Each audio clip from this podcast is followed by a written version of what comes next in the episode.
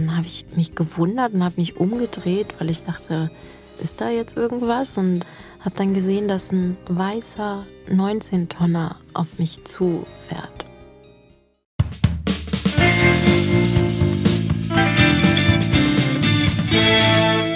Herzlich willkommen im Nachtcafé-Podcast Das wahre Leben. Ich bin Michael Steinbrecher und ich spreche heute mit Amal Khalife. Mit 18 war sie mit der Kursstufe ihrer Schule auf Klassenfahrt in Nizza. Während der Feierlichkeiten zum Nationalfeiertag lenkt ein islamistischer Attentäter 2016 einen LKW in die Menschenmenge auf der Promenade. Er tötet dabei 86 Menschen. Amal Khalifes beste Freundin Ihre Lehrerin und eine weitere Mitschülerin gehören zu den Todesopfern. Amal überlebt schwer verletzt und wird noch in Nizza notoperiert. Bis heute kämpft sie in ihrem Alltag mit den körperlichen und psychischen Folgen des Terroranschlags. Erstmal herzlich willkommen, Amal. Dankeschön. Hallo, ähm, liebe Zuschauer, äh, nee. Liebe äh, Zuhörerinnen. Lieber Zuhörer, Zuhörer, genau. genau. Ja, erstmal danke für, für dein Vertrauen, dass du dabei bist. Der Terroranschlag von Nizza hat ja dein Leben von einem Moment auf den anderen komplett verändert? Ist es richtig, dass die Tage davor eigentlich so mit die schönsten in deinem Leben waren? Ja, vor allem der Tag, an dem das passiert ist. Da habe ich wirklich gedacht, dass das jetzt einer der schönsten Momente meines Lebens ist und ab jetzt geht's aufwärts und ja, das war auf jeden Fall eine echt schöne Zeit. Und wenn wir in dein heutiges Leben mal kurz springen, wie gegenwärtig sind auf der anderen Seite die Folgen des Anschlags heute in deinem Leben? Für viele ist es halt schon einige Jahre in der Vergangenheit. Bei mir ist es so, sobald ich die Augen aufmache, spüre ich meinen ganzen Körper, der immer noch diese Verletzungen hat und muss dann erstmal die Medikamente einnehmen und so weiter. Und mein Körper erinnert mich wirklich 24 Stunden jede Sekunde an dieses Ereignis, sei es jetzt psychisch, also ähm, wegen des Traumas oder halt wirklich wegen der körperlichen Defizite. Du warst ja in Nizza mit deiner Kursstufe in Berlin. Du bist genau. in Berlin zur Schule gegangen, bist auch aufgewachsen dort in Neukölln, gemeinsam mit fünf Geschwistern. Und du sagst, du bist in bescheidenen Verhältnissen groß geworden. Wie hast du deine Kindheit so in Erinnerung? Was so für mich das Besonderste ist, ist, dass ich halt wirklich in einer Großfamilie aufgewachsen bin. Wir sind sechs Kinder. Und das ist so einer der Sachen, die mich im Leben halt total geprägt haben. Also es war nicht immer einfach bei uns zu Hause, sag ich mal. Dadurch, dass wir halt so eine große Familie waren und meine Eltern jetzt nicht Akademiker sind, haben wir alle irgendwie versucht, ganz schnell selber auf die Beine zu kommen und unsere Eltern unterstützen zu können. Wenn einer von uns aber auch das kleinste Problem hatte, gab es immer jemanden, der für einen da war und man hat sich nie alleine gefühlt. Das heißt so, die Familie hat zusammengehalten, wenn ich das richtig höre. Ne? Und wie es bei vielen ist, auch bei großen Familien, da müssen die Eltern sich auch nach der Decke strecken, um das hinzubekommen. Wie hast du denn versucht, deine Eltern dann zu entlasten? Also ich war das Kind, was ziemlich früh angefangen hat, über die finanziellen Probleme meiner Familie nachzudenken und habe dann ganz schnell irgendwie versucht, meine Leistungen irgendwie in Arbeit umzuwandeln. Also ich war sehr gut in der Schule und habe relativ früh schon Nachhilfe gegeben für einen Fünfer in der Stunde. Dann habe ich halt versucht, irgendwie mich an der Werbeagentur anzumelden. Also ganz viele Sachen halt, um irgendwie etwas zu sparen und falls dann irgendwas irgendwann ein Notfall ist oder so, dann habe ich das Geld, was ich halt meinen Eltern dann auch geben kann. Also du warst da schon ehrgeizig, oder? So deinen Weg zu machen, so hört sich das an. Ja, genau. Du hast dich dann ja auch für ein Stipendium beworben. Wie lief da die Bewerbung ab? Das Stipendium ist halt wirklich für Kinder, die sehr gut in der Schule sind, aber gleichzeitig auch in bescheidenen Verhältnissen aufwachsen. Und die geben dir dann einen kleinen Teil am Monat, wo man sich halt Bücher kaufen kann, ins Museum gehen kann und so weiter.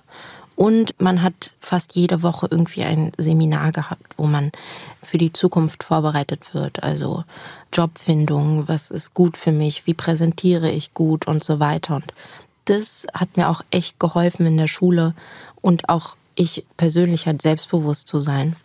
Du hattest ja auch schwierige Zeiten mal in der Schule, wurdest auch teilweise gemobbt. Dann bist du auf die Schule gekommen, mit der du dann auch nach Nizza gefahren bist und du hattest dann ja auch eine beste Freundin gefunden. Erzähl mal, was hat euch verbunden? Wie würdest du sie beschreiben? Also Shilan war einer der besondersten Menschen, die ich in meinem Leben kennengelernt habe bis heute.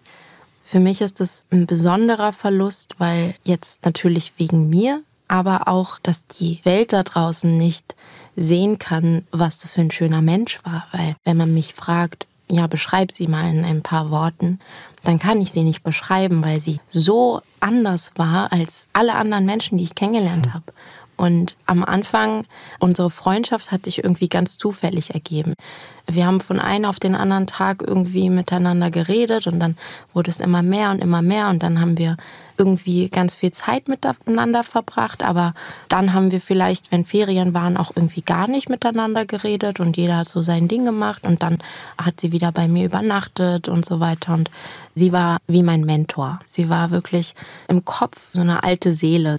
Ich merke momentan, dass ich jetzt auf dem Stand bin, wie sie früher mit 19 war. Mhm. Ich verstehe jetzt Sachen, die sie mir erzählt hat, verstehe ich erst jetzt. Und ich ärgere mich, weil ich wünschte, ich könnte jetzt mit ihr reden.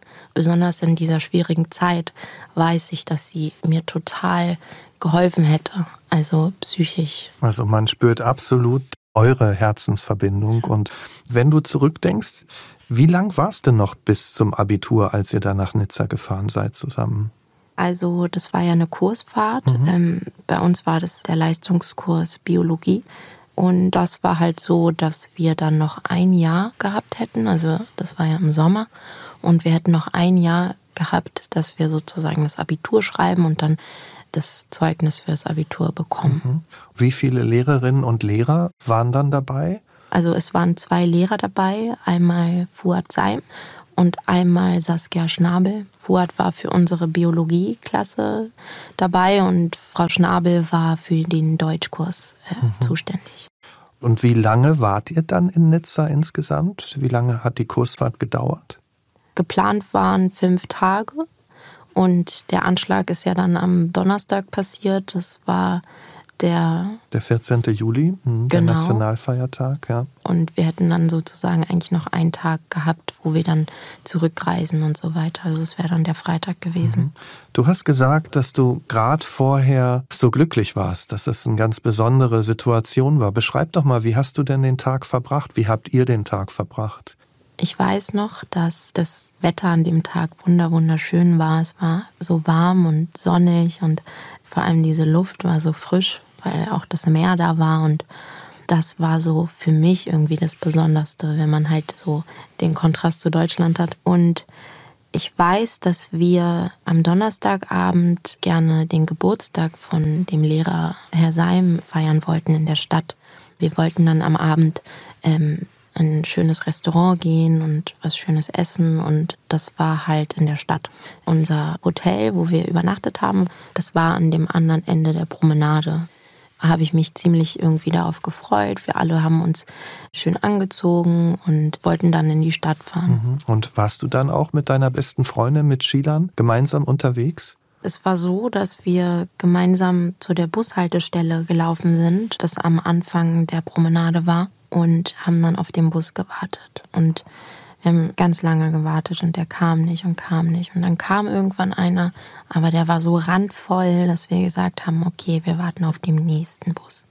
Da haben wir wieder gewartet und gewartet und dann kam der nächste Bus und der war auch randvoll. Aber Herr Seim meinte dann, okay, sollen wir es versuchen? Komm, wir gucken, ob wir da reinpassen. Und dann haben sich alle irgendwie reingequetscht und versucht, da reinzukommen. Und ich war ganz hinten und ich habe gedacht, nee, da quetsche ich mich jetzt nicht rein. Mhm. Und meinte auch zu Schülern, wollen wir einfach hier bleiben? Die meinte, ja, weil Frau Schnabel war halt auch da und sie hat auch gesehen, dass das viel zu voll ist. Da, da passen wir nicht rein.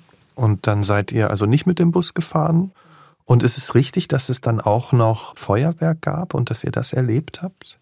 Genau, wir haben halt nicht in den Bus gepasst mit mhm. ein paar anderen Mitschülern. Also ich glaube, wir waren zu sieben. Und haben dann gedacht, okay, dann laufen wir halt den Weg die ganze Promenade entlang zur Stadt und sind dann gelaufen. Und dann irgendwann, also in der Mitte ungefähr, haben wir gesehen, dass ein Feuerwerk war über dem Meer. Und also wir hatten wirklich Sterne in den Augen. Es war unbeschreiblich schön, das Feuerwerk.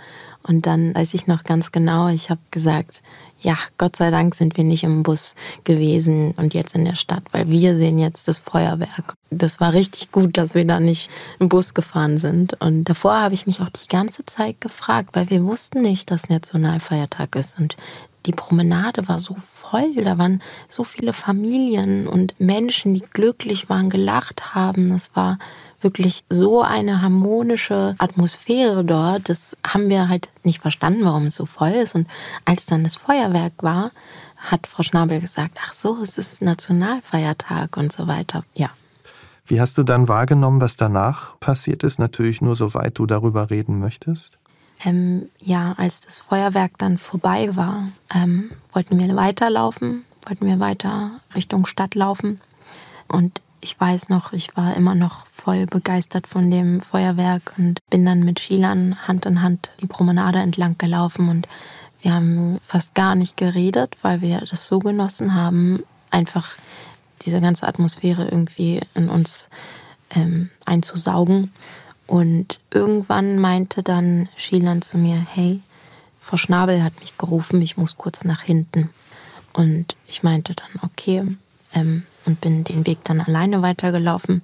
Ich war, glaube ich, ganz vorne und ja, dann bin ich gelaufen und gelaufen und irgendwann habe ich dann drei Geräuschkulissen wahrgenommen, aber es war ganz leise, aber auch ganz kurz. Also es war ganz komisch, ich kann das irgendwie gar nicht beschreiben. Es war einmal ein ganz lautes Motorgeräusch, was mir wirklich noch tagelang in den Knochen war.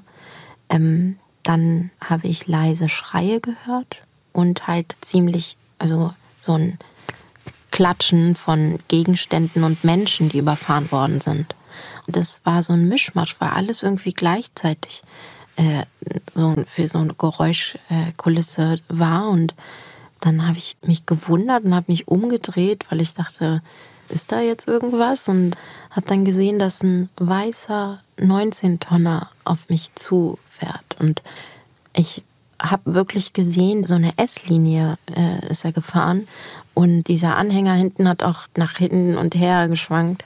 Und ich habe das gesehen und ich dachte, hä, ist das nicht ein Fußgängerweg?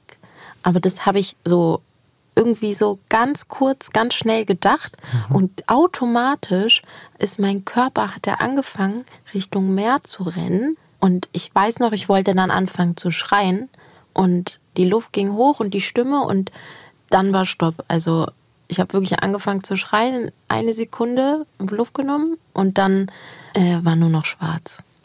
Wann hast du dann wieder was wahrgenommen? Nach dem Schwarz? Wann kam wieder eine Wahrnehmung zurück? Es ist so ganz schwimmerig in meiner Erinnerung, ähm, dass ich auf der Promenade lag und geschrien habe, aua mein Bein, aua mein Bein. Und wusste nur, dass mein Bein extrem weh tut. Und ähm, letztendlich weiß ich, also man hat gesehen, mein Bein war zehnfach zu dick, weil die Knochen halt rausgeguckt haben. Es sind halt zwei Brüche in dem Oberschenkelknochen gewesen und deshalb habe ich einfach so geweint die ganze Zeit, weil mein Bein so weh getan hat und weiß, dass da auch Hilfskräfte waren, die mich dann in den Krankenwagen schieben wollten und es hat so weh getan, da reinzufahren und ich weiß noch, dass ein Mitschüler unten bei mir, also ich lag auf dem Boden und der stand über mir und hat geweint und gesagt, Amal, du wurdest überfahren. Amal, da war ein Anschlag. Und ich habe das gar nicht verstanden, weil der Schmerz so doll war und es war alles schwarz und schwimmerig und dann bin ich wieder eingeschlafen. Also dann bin ich erst wieder später im Frankreich Krankenhaus aufgewacht. Wurdest du denn dann direkt operiert dort? Ja, also ich hatte eine Notoperation in Frankreich für mein Bein, weil natürlich hat man erstmal nur das Bein gesehen, was jetzt sehr verletzt war und man musste mir dann eine Stange in den Oberschenkel rein operieren. Äh, was schließlich rauskam, dass sie das um 45 Grad verdreht rein operiert haben.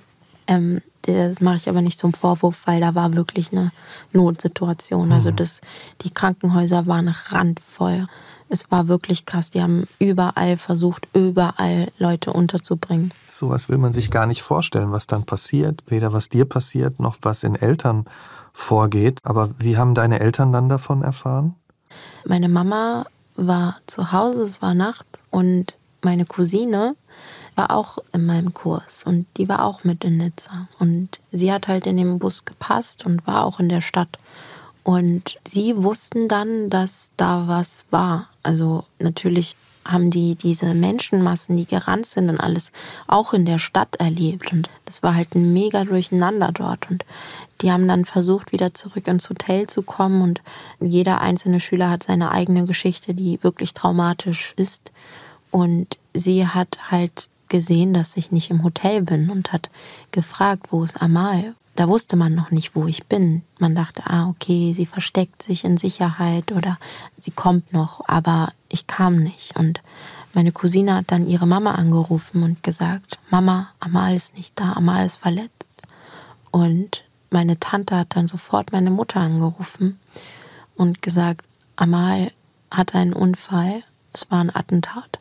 Ich weiß noch, dass meine Schwester erzählt hat, dass sie meine Mutter unterstützt hat und gesagt hat, ich rufe jetzt den Herrn Seim an und ich frage jetzt, was da los ist. Und er hat gesagt, sie ist im Krankenhaus, wir wissen noch nicht viel, was los ist, aber wir denken, sie ist am Leben und wir versuchen ins Krankenhaus zu fahren und so weiter. Und ja, dann wusste meine Mutter, sie muss jetzt nach Nizza hat sich dann auf den Weg machen wollen und hat nach Flügen geguckt und es gab aber keine Flüge sofort und dann hat sie das Auswärtige Amt angerufen und tausende Sachen geplant, von denen ich gar keine Ahnung habe und hat sich dann äh, meine Tante geschnappt, die sie da sehr, sehr unterstützt hat und sind dann mit dem Auto gefahren und dann mit dem Flugzeug und sind dann irgendwann in Frankreich bei mir im Krankenhaus angekommen.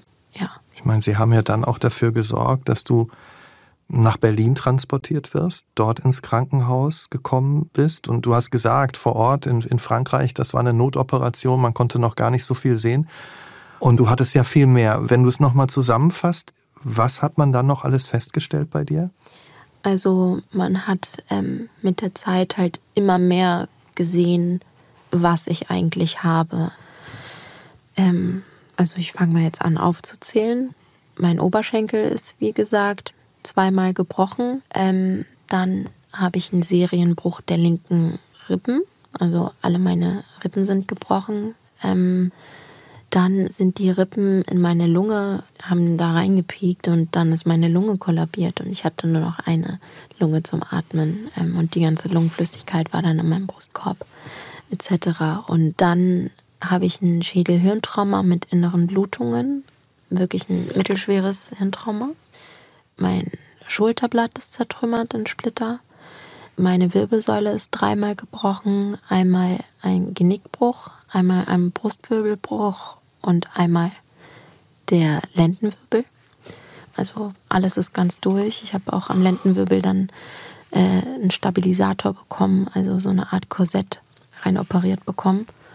Ähm, und das Extremste ist halt, dass der linke Arm, also die Nerven aus meinem linken Arm sind rausgerissen, ähm, weshalb er gelähmt ist und auch nicht mehr zu bewegen und wahnsinnige Schmerzen mir bereitet. Und das sind so die grobsten Sachen. Das, was dann danach passiert ist, also was dann immer mehr rauskam, das, was die Blutungen in meinem Gehirn verursacht haben, zum Beispiel. Die haben eine Narkolepsie verursacht, worunter ich auch sehr leide jeden Tag. Mhm. Also Narkolepsie ist, heißt auch Schlafsucht.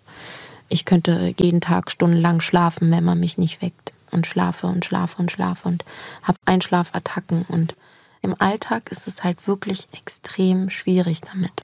Psychisch habe ich ja dann natürlich auch kognitiv Schwierigkeiten mit dem Lerngedächtnis und so weiter. Und halt das Trauma psychisch ist halt auch sehr belastend. Das wollte ich gerade sagen. Ich meine, das eine ist ja die nicht enden wollende Liste von Dingen, die dir da körperlich widerfahren sind, mit den ganzen Wirkungen auf deinen Alltag bis heute Das andere ist aber dieses Trauma und die psychische Situation. Wann hast du denn erfahren, dass bei dem Attentat auch Menschen ums Leben gekommen sind, unter anderem deine Lehrerin und eben auch deine beste Freundin? Ich weiß, dass ich erst, als ich in Deutschland etwas klarer war, also es waren wirklich paar Tage nach den OPs und nach allem, wusste ich noch, dass ein Arzt zu mir kam. Der musste halt ein fremder Arzt sein, der ganz objektiv mit mir redet. Und der hat mir dann gesagt, Amal, du warst Opfer eines Attentats. Schielan ist dabei verstorben, Frau Schnabel und Salma. Salma war auch eine Mitschülerin, die auch ums Leben gekommen ist. Ähm, und als ich das gehört habe, wollte ich vor dem Arzt nicht weinen, weil ich es irgendwie noch gar nicht wahrgenommen habe. Und habe erst geweint, als ich alleine war, als er rausgegangen ist. Und dann, ich konnte das in der Zeit noch gar nicht richtig realisieren. Auch mit meinen Schmerzen, auch dass Wollte die gesagt haben. Sagen, ne? Du hattest ja so viel mit dir zu tun da die Kraft zu trauern zu haben, ist gar nicht leicht.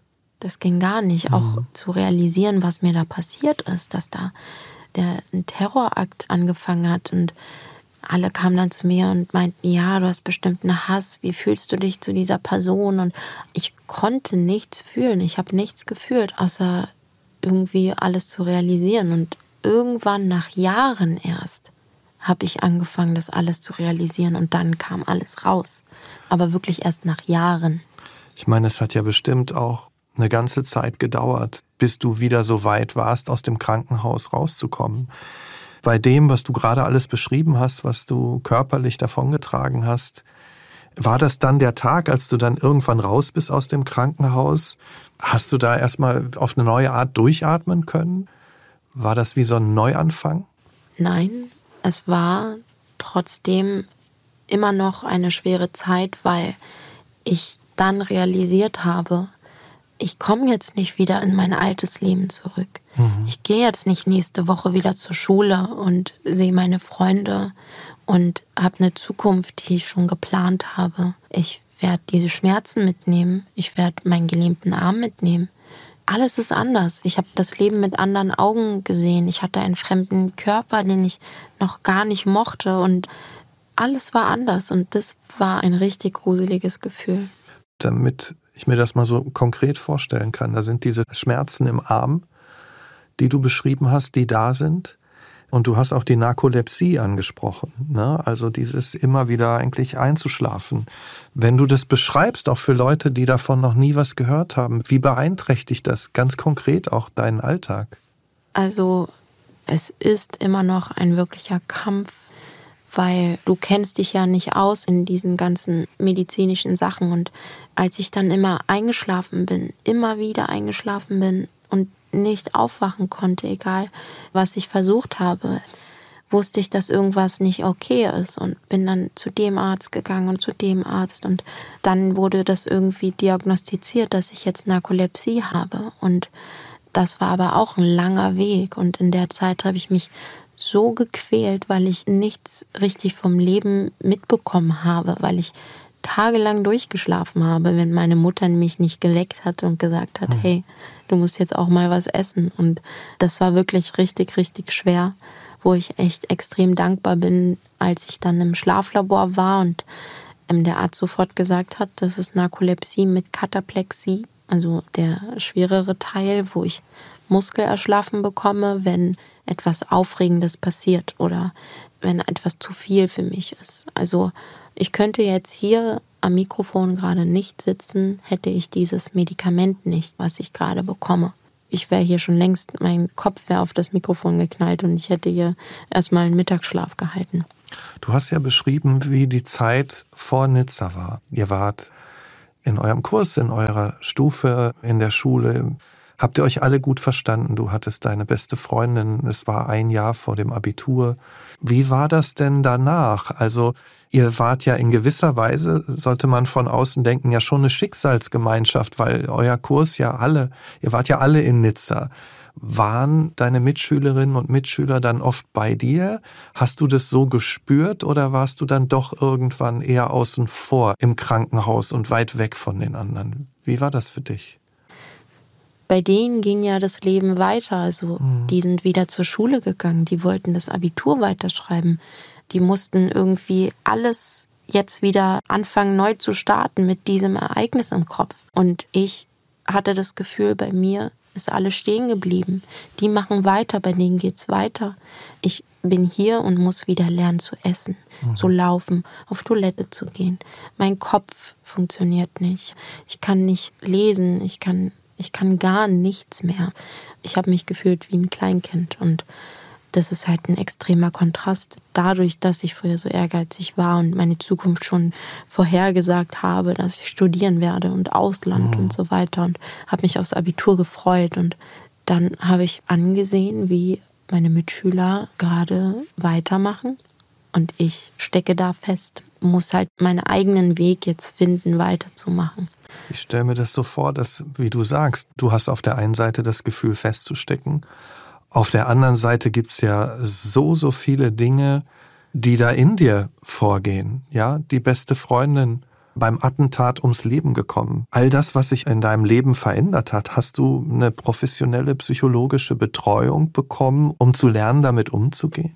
Ja, schon ganz am Anfang im Krankenhaus wurde mhm. mir jemand zugewiesen, der mit mir dann über die Verluste geredet hat und so weiter, aber da konnte ich noch gar nichts realisieren.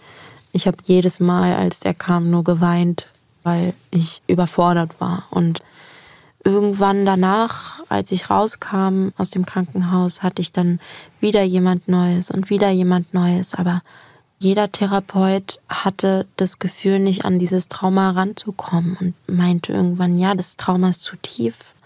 Versuchen Sie es mal da und versuchen Sie es mal da. Und ich bin wirklich von einem Therapeuten zum anderen gewechselt und bin jetzt endlich bei jemandem, der mir wirklich sehr, sehr viel bedeutet. Also das ist wirklich mit Abstand der beste Therapeut, den ich bis jetzt kennengelernt habe. Und der unterstützt mich da ziemlich gut, was das Trauma angeht. Der Attentäter wurde ja noch vor Ort von der Polizei erschossen. Im Dezember 2022 wurden dann weitere Angeklagte vor ein französisches Gericht zu mehrjährigen Haftstrafen verurteilt. Hast du dich mit dem Prozess noch beschäftigt oder wolltest du und willst du davon eigentlich gar nichts mehr wissen? Also es gab eine Zeit, wo ich irgendwie neugierig war und ziemlich viel gegoogelt habe. Das war im Krankenhaus nachts, da habe ich mein Handy angemacht und ganz viel gegoogelt und habe aber gemerkt, als ich das erste Video angeguckt habe, was auf YouTube war von diesem Ereignis, habe ich mein Handy in eine Ecke geschmissen und angefangen zu weinen. Mhm. Und dann kam irgendwann meine Mutter und hat gesagt, Amal, bitte tu mir den Gefallen und guck dir diese Videos nicht an. Und bis heute kann ich mir diese Videos nicht angucken. Das, das hegt in mir ganz, ganz, ganz grauenvolle Gefühle. Aber irgendwann dachte ich, es bringt nichts. Mhm. Ob es jetzt daran lag oder daran, ob das Motiv war oder das. Letztendlich ist mir das passiert. Ich kann es nicht ändern. Und das Einzige, was ich jetzt tun kann, ist für meine Zukunft zu kämpfen. Hat da eine Wut auf den Täter Platz? Oder lenkt das auch von deinem Weg ab? Tatsächlich kam jahrelang die Frage, hast du Wut auf diesen Mann? Hast du Wut? Und ich konnte diese Frage nicht beantworten, weil dieses Gefühl, was ich für diesen Mann empfinde, ist ein Gefühl, was ich nicht beschreiben kann. Es ist eine Art Ekel, eine Art, ich fühle ihn einfach als Abschaum. Mittlerweile, jetzt vor kurzem, habe ich eine Wut in mir gespürt, die langsam rauskam. Und ich habe nicht verstanden, woher jetzt diese Wut kam. Und habe dann auch mit meinem Therapeuten ganz viel geredet. Und der meinte, Amal, diese Wut ist gut. Diese Wut ist gut, dass du sie endlich mal hast. So, ich habe darauf gewartet, dass diese Wut endlich mal rauskommt. Und alles hat irgendwie jetzt einen Zusammenhang mit dem, was da passiert ist. Und diese Wut in mir ist natürlich ein Spiegelbild von diesem Mann, von diesem Ereignis. Wie ist es denn, kommen denn auch manchmal unfreiwillig solche, wie man sagt, Trigger, also solche Erinnerungen an das Ereignis hoch, die dich dann plötzlich im Alltag erwischen? Also das Besondere ist, als ich aufgewacht bin im Krankenhaus und die Leute zu mir kamen, also meine Geschwister, kamen zu mir ans Bett und haben geweint und haben gesagt, ich dachte, du wärst gestorben. Und ich habe mich gefragt, warum weint ihr denn alle? Ich bin doch da. Was ist denn los? In der Zeit war meine einzige Intention, weiterzukommen. Okay, mein Arm ist gelähmt. Okay, mein Genick ist gebrochen. Wo ist der Weg? Wo geht's weiter? Da lang? Okay. Und ich hatte gar keine Zeit oder gar keinen Willen jetzt zu leiden und Selbstmitleid zu haben oder irgendwas, weil für mich ist es bis heute so, dass ich sage, okay, ich bin zukunftsorientiert. Ich gucke selten auf die Vergangenheit. Ich weiß, es ist passiert. Es ist eine Prüfung, die mir Gott gegeben hat. Und ich muss jetzt das Beste daraus machen und mache jetzt alles irgendwie für die Zukunft. Und wenn dann manchmal diese Träger kommen, vor allem wenn ich auf der Straße bin und da ein weißer LKW ist, also wenn er blau ist oder schwarz, dann ist es nicht so krass, wie wenn er weiß ist. Und wenn der da zum Beispiel ist, dann rede ich mir ein, dass das nichts mit mir macht. Aber ich merke, mein Körper, mein Herz, mein Brustkorb fühlt sich so an, als würde er aufgehen. Und man könnte in mein Herz greifen. Und dieses Gefühl ist halt unbeschreiblich schlimm. Und was dazu kommt, ist, dass ich ja auch noch Kataplexien in solchen Fällen bekomme, also Muskelerschlaffen. Wenn dann zum Beispiel ein LKW da langfährt, der mich daran erinnert, dann kriege ich Muskelerschlaffen, obwohl ich mir einrede, dass da eigentlich gar nichts ist und dann muss ich mich setzen. Und die besondersten Trigger, die noch schlimmer für mich sind, sind Menschenmassen, sind Leute, die schreien, also laute Geräusche und Leute, die rennen. Also wenn alles gleichzeitig ist, wenn Leute schreien und rennen und viele Menschen sind, dann kriege ich Panik. Dann fange ich an zu weinen und ich komme gar nicht klar und man muss mir dann wirklich helfen. Mhm. Und das ist halt bis heute so, dass ich da noch keine Lösung gefunden habe. Wenn ich dir aber so zuhöre, dann sind das alles Punkte, die schlimm sind und die dich immer wieder einholen und auch die körperlichen Dinge, wie dass deine Muskeln erschlaffen, die Narkolepsie. Aber ich höre immer wieder raus, da habe ich noch keine Lösung gefunden. Dann bin ich diesen Schritt gegangen, diese Zielstrebigkeit, dieser Ehrgeiz, weiter im Weg zu kommen, das ist noch in dir, oder? Ja, da habe ich Glück. Diese Sache, die habe ich mitgenommen in mein nächstes Leben, sage ich mal. Also ich würde wirklich sagen, dass der 14.07.2016 mein zweiter Geburtstag ist, weil ich nun mal verstorben bin an diesem Punkt. Also ich war weg. Jemand, der, also ich weiß nicht, ob ich das erzählen soll, aber jemand hat mir halt einen Brief geschrieben. Das war der Juri, der Juri aus Holland, hat mir einen Brief geschrieben, weil er mich in der Zeitung gesehen hat und sich erinnert hat.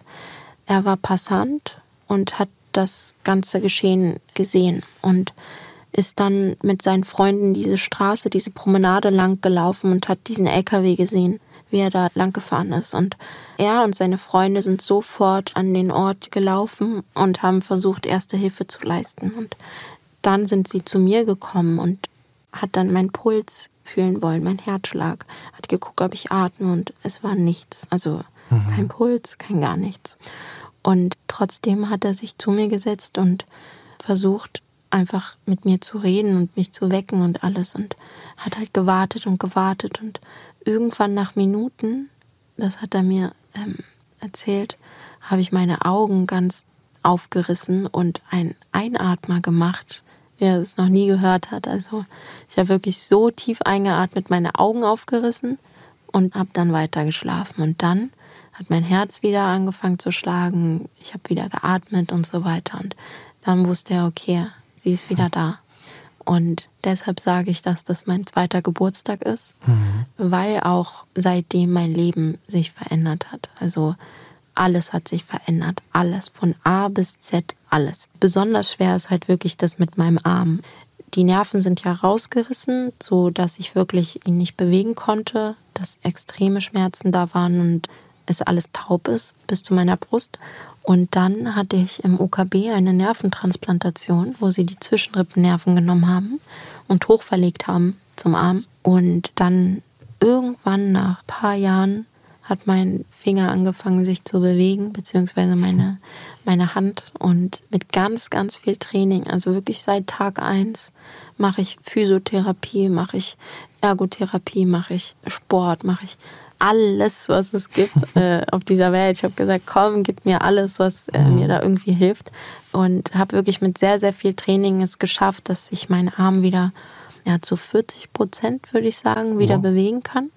Was ein Unterschied ist wie Tag und Nacht. Ja, also davor. Glaube ich. Mhm. Ja, und da bin ich auch sehr, sehr stolz und froh, dass ich da so weit gekommen bin. Und ich weiß, dass ich so weit nicht gekommen wäre, wenn ich nicht so viel gearbeitet hätte.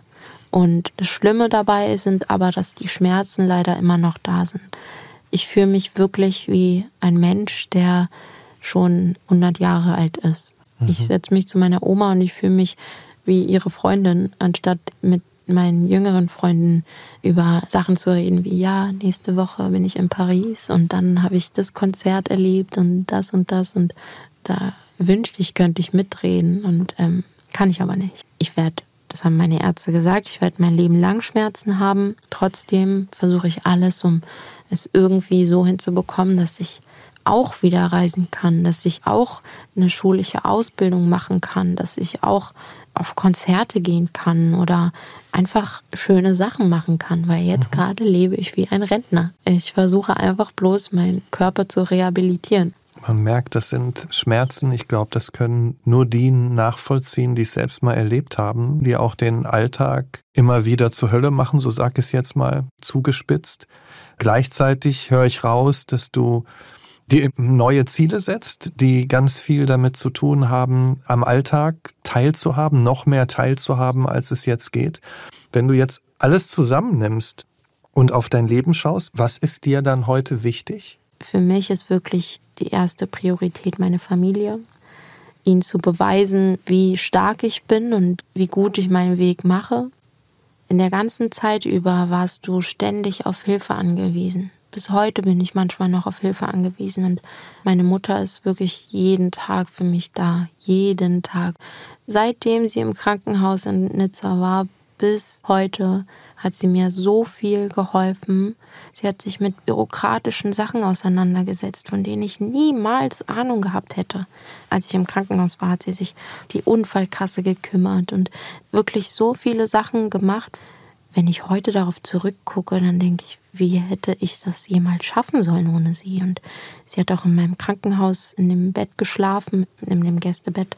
Und ich hat mir die Haare gekämmt, hat mich gebadet, hat mich gefüttert, hat mir geholfen, aus dem Rollstuhl zu kommen und zu laufen und hat mir immer Essen mitgebracht, hat jeden Tag gekocht und ihr will ich vor allem zeigen, dass ich stark bin und dass ich nicht in Selbstmitleid falle und meine Zukunft irgendwie trotzdem schön gestalte. Und was mir auch sehr, sehr, sehr hilft und für mich sehr wichtig ist, ist meine Religion also der Islam, weil er mir viele Antworten auf Dinge gegeben hat, die ich sonst nicht so gehabt hätte. Der hat mir einfach geholfen, in dieser Zeit irgendwie Stand zu halten.